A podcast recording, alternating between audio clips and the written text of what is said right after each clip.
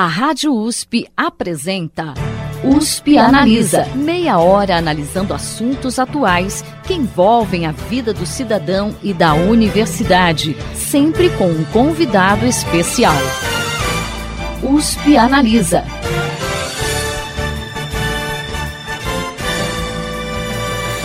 Deep Web é um termo que assusta, mas ao mesmo tempo instiga a curiosidade das pessoas. Afinal, o que está escondido nas profundezas da internet tradicional que a gente acessa todos os dias? E que riscos existem em acessar essa parte da internet?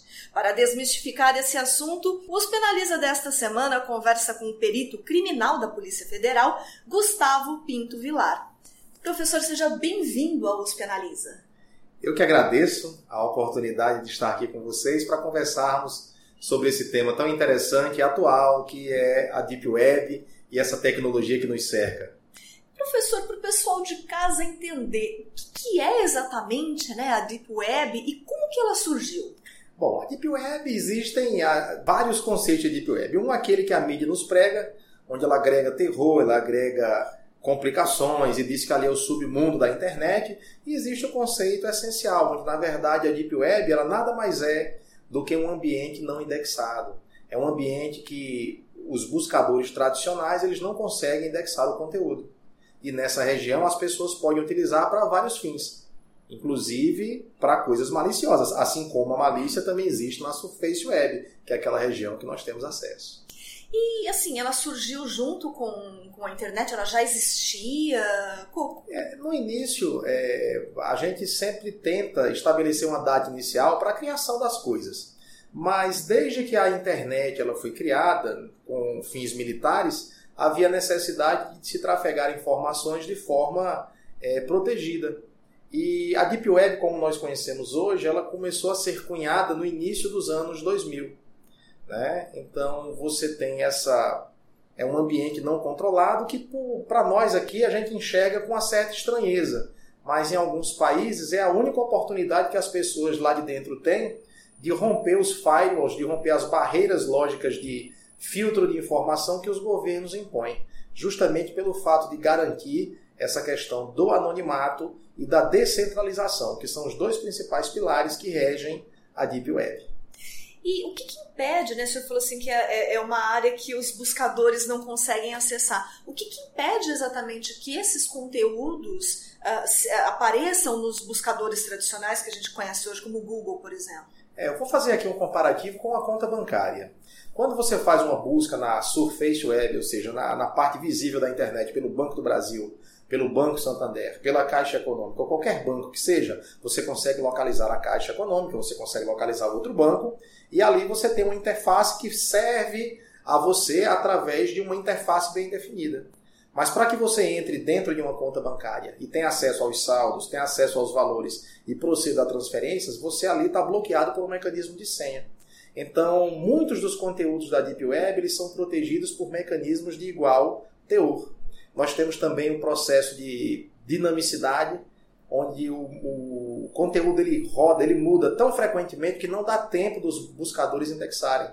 Ele até indexa, mas depois do processo de indexação o conteúdo já mudou. Então ele nunca vai aparecer no mecanismo de busca. Então basicamente é isso, são bloqueios por senhas, são bases de dados que não são acessíveis pelas interfaces que a gente tem na própria internet, né, que são os front-ends dos bancos, das aplicações, e também a questão da proteção de outros mecanismos, como por exemplo o CAPTCHA, que são aquelas letrinhas que você insere na internet para melhorar o processo autenticativo. Quando você fala que o conteúdo muda, na verdade muda a posição dele, muda... o conteúdo em si não muda, né? a informação é, é a mesma. É, se for, o conteúdo muda, a própria maneira de endereçar muda. Né? Então você tem sempre mecanismos aí que a gente aprende com a natureza, né? que é o que o camaleão faz, que o polvo faz no oceano né, no intuito de, de se livrar aí desses, desse processo de indexação. E é esse mecanismo que permite a questão do anonimato dos usuários? Como que funciona é, isso? É, o anonimato, ele, ele assim, o anonimato é, é, um dos pilares que, que hoje em dia eles vêm sendo bastante discutidos. Inclusive nós estamos aí com a Lei Geral de Proteção de Dados, onde qualquer vazamento de dados que identifique unicamente uma pessoa, como por exemplo o teu CPF, o teu endereço, isso aí vai ter que ser protegido, vai entrar em vigor ano que vem. Mas o anonimato na internet, na, principalmente na Deep Web, ele é conseguido através do processo de criptografia, de mascaramento de endereços IPs, da utilização de computadores intermediários, que nós chamamos de proxies. E dentre as redes que a gente encontra na, na, na, na Deep Web, algumas delas, dentre as quais a, mais famosa é a rede Tor, ela consegue esse anonimato através de um processo de conexão entre nós, ou seja, eu vou mandar uma informação da minha máquina para a tua máquina. Entre mim e você existem uma centena de computadores ou algumas dezenas de computadores pelos quais essa mensagem irá trafegar. E à medida que ela flui do primeiro nó para o segundo nó para o terceiro, ele vai recebendo camadas sucessivas de criptografia, de tal maneira que nenhum desses computadores ele tem noção do todo, ele só conhece a parte.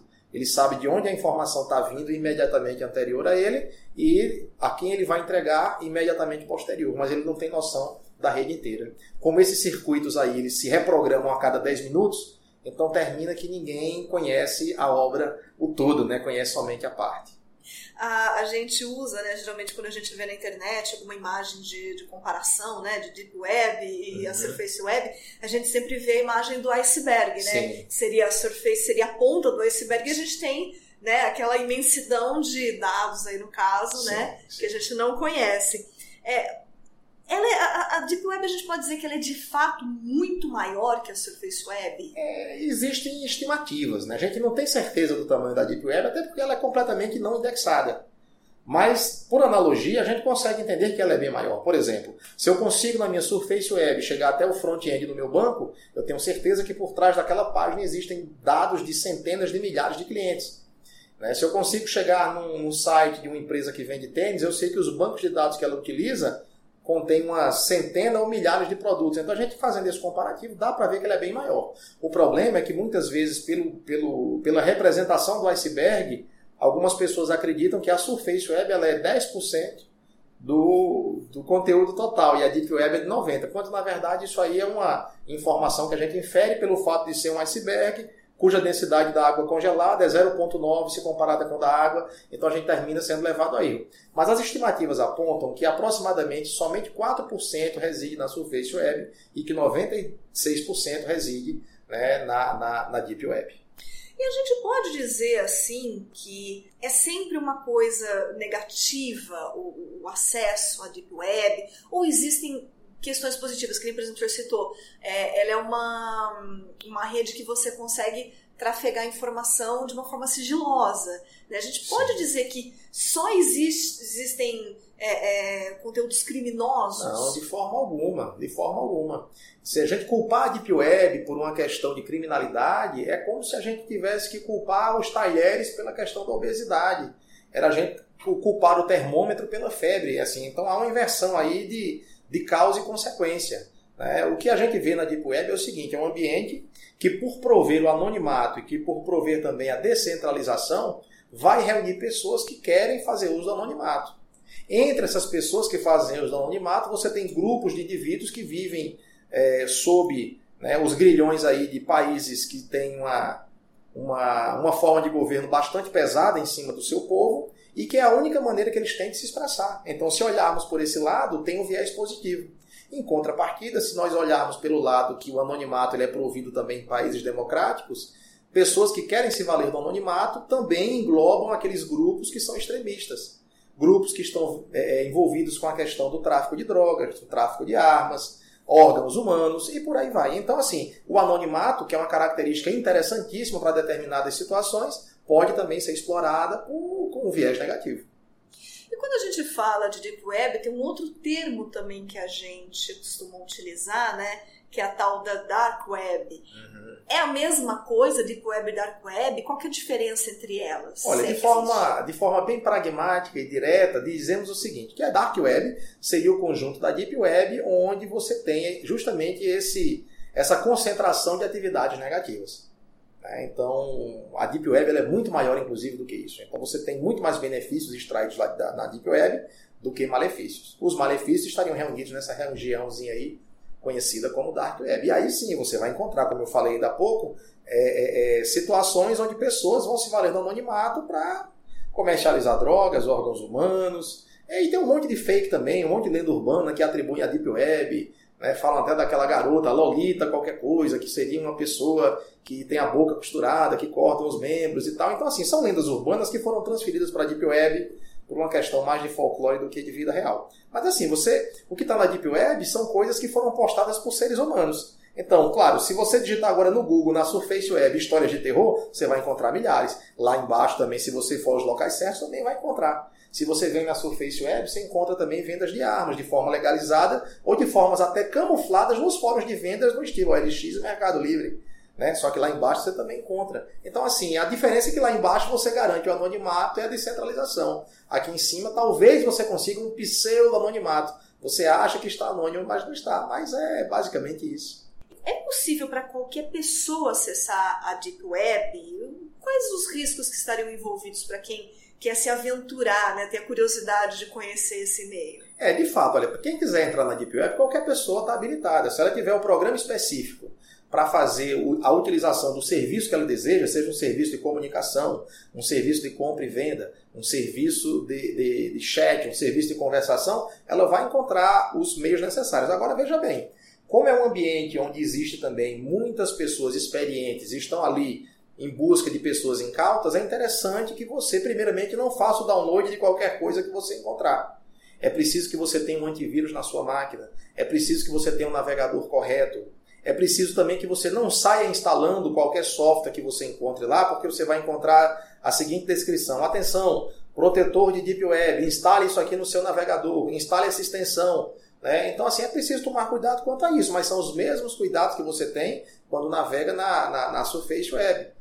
Né? Então, é preciso tomar cuidado quanto a isso e também com as, com as pessoas ou com aquelas entidades com quem você conversará na Deep Web. Você não as conhece, você não sabe, e não é o fato dele se identificar como sendo determinada pessoa que o credenciará a ser reconhecido como tal. Então, é preciso sempre desconfiar. É como se você estivesse conversando com um estranho na rua pedindo informações. Aquela pessoa pode te dar a informação correta, como também ela pode te dar a informação errada e cabe a você né, dosar o seu nível de desconfiança ou até mesmo de confiança para você ver o que pode fazer. Então é, é, é interessante que você tenha uma, uma, noção mínima, leia na própria internet assim, alguns fóruns que te dê um embasamento mínimo necessário para que você entre na Deep Web, para que você até não se frustre, né? porque você vai encontrar um ambiente que, do ponto de vista gráfico, é um ambiente feinho.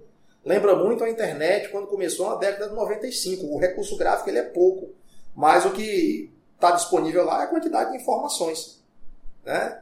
Então, nessa, nessa busca, nesse safari que você vai fazer, é importante que você tenha as ferramentas corretas para que não cometa um deslize. E lá, por exemplo, a gente não tem um buscador, como hoje a gente, né, quando a gente quer alguma coisa, a gente abre o Google e, e faz a busca.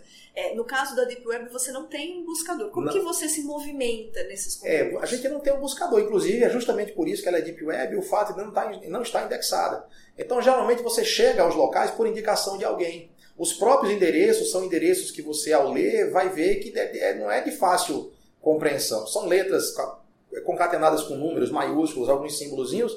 Então, geralmente, você chega a algum lugar por intermédio de alguém. Né? Você não chega sozinho, você não digita lá alguma coisa e vai esbarrar em algum lugar. Então, geralmente, você chega por intermédio de alguém e isso torna, inclusive, aquelas comunidades bastante é, é, é, seletas. Então, nesse aspecto daí, é o que dá muita, muita produção a essa questão de conteúdo envolvendo pornografia infanto-juvenil né, que são redes que trabalham com essa parte de pedofilia, com venda de arma. Então, geralmente é como um processo, alguma festa VIP, que você só vai por indicação. Bom, você é perito né, criminal e atua dentro da Polícia Federal. Existe algum tipo de monitoramento da Deep Web pela Polícia Federal ou isso é feito apenas em ações específicas? É, existe, um caso, monitoramento constante? Olha, eu não posso falar assim diretamente, né? eu não represento aqui a instituição, mas eu posso dizer para você que todas as instituições policiais elas têm um monitoramento constante na Deep Web. São pessoas especialistas que estão ali monitorando fóruns, que estão monitorando a, a, a compra e venda de equipamentos, de armamentos, de drogas, e isso daí tudinho viabiliza a questão das investigações policiais.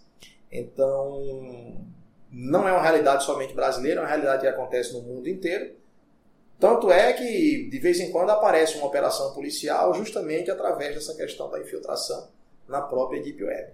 Principalmente não é as questões de pedofilia, né? Pedofilia, principalmente. Então, é, os órgãos policiais eles estão atentos a isso aí.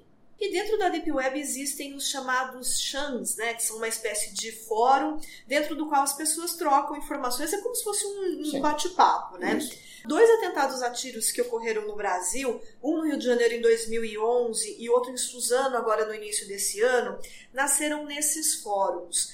Existe alguma forma de evitar que esse tipo de crime aconteça? Como que as famílias e as próprias autoridades devem agir preventivamente nesse sentido? Bom, eu, eu entendo da seguinte maneira: né? o crime, você evitar que ele aconteça, é uma situação um pouco complicada, porque a, a, o, grande lance que faz com que, esses, é, é, que haja esse afloramento de pensamentos negativos, de ódio, né, de rejeição, é a questão do anonimato. Né? Como a própria Deep Web ela garante anonimato, então a pessoa se sente mais à vontade para falar nisso aí. Então as famílias em casa têm que prestar atenção nos comportamentos dos filhos, né, dos seus agregados, porque muitas vezes isso não nasceu com a Deep Web. Parece que a pessoa entrou santa na Deep Web, recebeu uma lavagem cerebral né, e saiu de lá um maníaco, um psicopata, e não é bem assim. Essa questão do comportamento é construída ao longo do tempo. Às vezes uma frustração familiar, com questões é, claro que a opinião do grupo ela, ela, é muito importante no sentido de formar e forjar personalidades. Mas é importantíssimo que as famílias acompanhem a questão do jovem. A gente, a gente pensa hoje em dia que pelo fato do jovem estar dentro de casa, ele está protegido, ele está protegido da rua. Mas hoje nós temos um outro tipo de rua, entre aspas, que está dentro de nossa casa, que é a própria rede mundial de computadores. Então é preciso que a gente tome cuidado, porque existirão pessoas também nesse meio que são formadoras de opinião. E a recomendação que eu dou para você que é pai, para você que é mãe, para você que tem um pequeno, um jovem, sobre seus cuidados, é prestar atenção nos indicadores de comportamento daquela pessoa. A gente sempre tende a acreditar que o mal ele nunca vai acontecer próximo da gente, que nós estamos imunes. Mas é preciso que a gente tome cuidado, é olhar se tem algum tipo de arma dentro de casa, né, verificar que é, as vestimentas que a pessoa utiliza e o principal indicador que se chama rendimento escolar.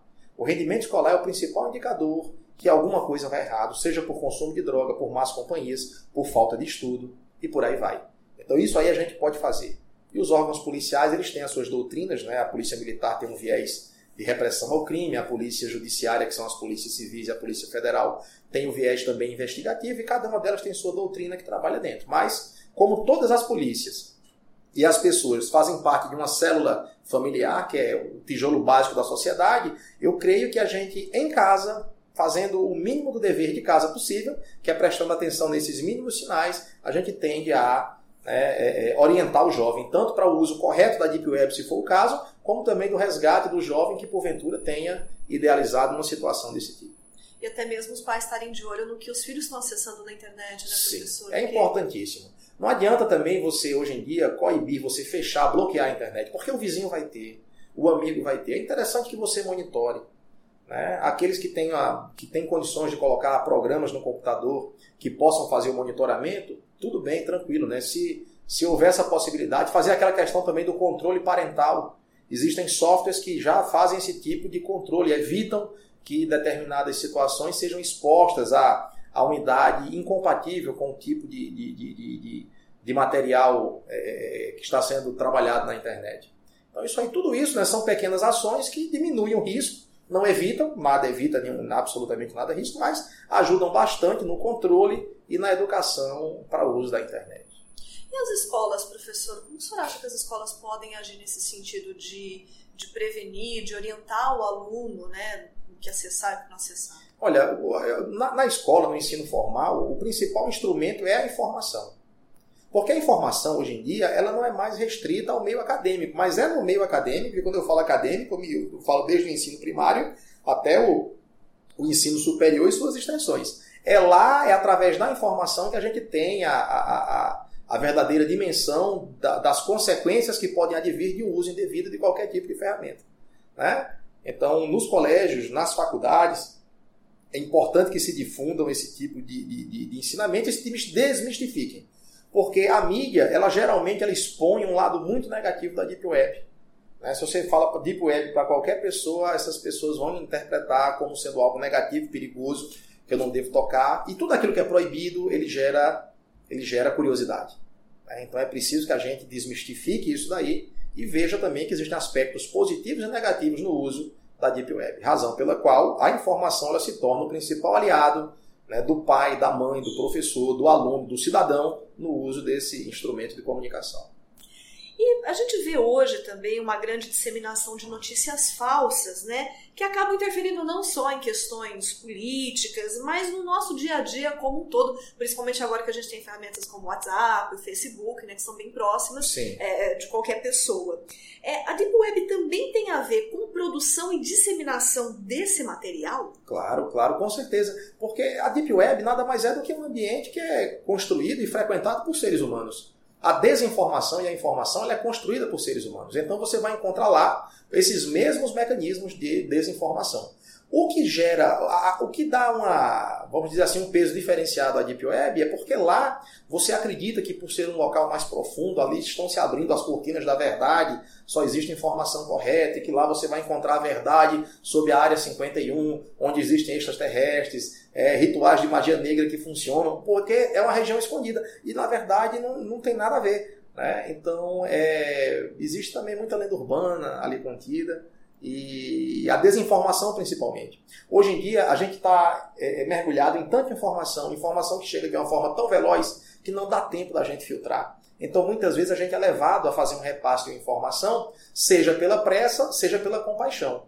Às vezes chega corrente para a gente que determinada menininha está precisando de um transplante de medula e que se você repassar vai ajudar, ela vai ganhar um centavo por, por cada repasse desse aí e você tende a fazer essa transferência de conteúdo e termina ajudando a, a pessoa que repassa a corrente. Né? Em épocas de fake news, né, que é uma época muito que a gente visualiza isso daí, inclusive envolvendo a desinformação no campo político principalmente, não só no nosso país, mas em outros países também.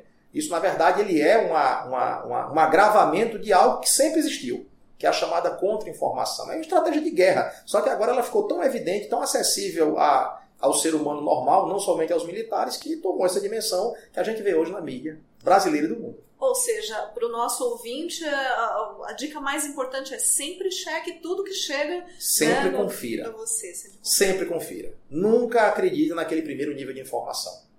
Nem o pessoal. Hoje eu já vi até circulando um determinado personagem com uma frase que não tinha sido dele. E a frase não era nem aquela, já tinha sido distorcida. Então é preciso que a gente tome muito cuidado com aquilo que a gente vai ler, né? Porque a nossa leitura é, é o nutriente do nosso cérebro. Então é preciso que a gente coteje se realmente aquilo dali tem um fundamento de, de, de, de verdade para que a gente possa fazer a assimilação do conteúdo. Eu, eu sei que isso é uma tarefa fácil de se falar e não é tão fácil de se fazer. Mas como eu estou aqui na condição de falar, essa é a minha recomendação. E o senhor citou no começo do programa a questão da lei de proteção de dados, né? Que vai Sim. entrar em vigor ano que vem, é isso? Sim.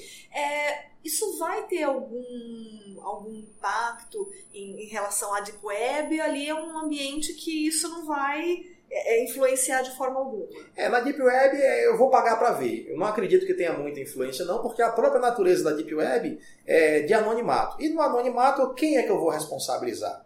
Então, creio eu que com, a, com o impedimento, ou, então, ou, ou com a, a, fiscalização maior desse tipo de situação de vazamento de dados, de venda de dados, de compartilhamento de dados pessoais né, pela Surface Web, haja uma tendência natural de que isso aconteça né, debaixo dos tapetes da internet, que é nessa região que a gente acabou de conversar, porque lá está né, tá todo mundo anônimo e, teoricamente, eu não posso responsabilizar é aquele que eu não consigo identificar. É a famosa terra de ninguém, né? É a famosa terra de ninguém. Bacana, professor. Bom, nós conversamos hoje com o perito criminal da Polícia Federal, Gustavo Pinto Vilar. Batemos um papo aí sobre Deep Web, falamos um pouquinho também sobre fake news, né, professor? Abordamos toda essa área aí que tem muita lenda urbana, né? Mas fica aí para o pessoal conhecer um pouquinho. Professor, muito obrigada pela participação do senhor hoje aqui no programa.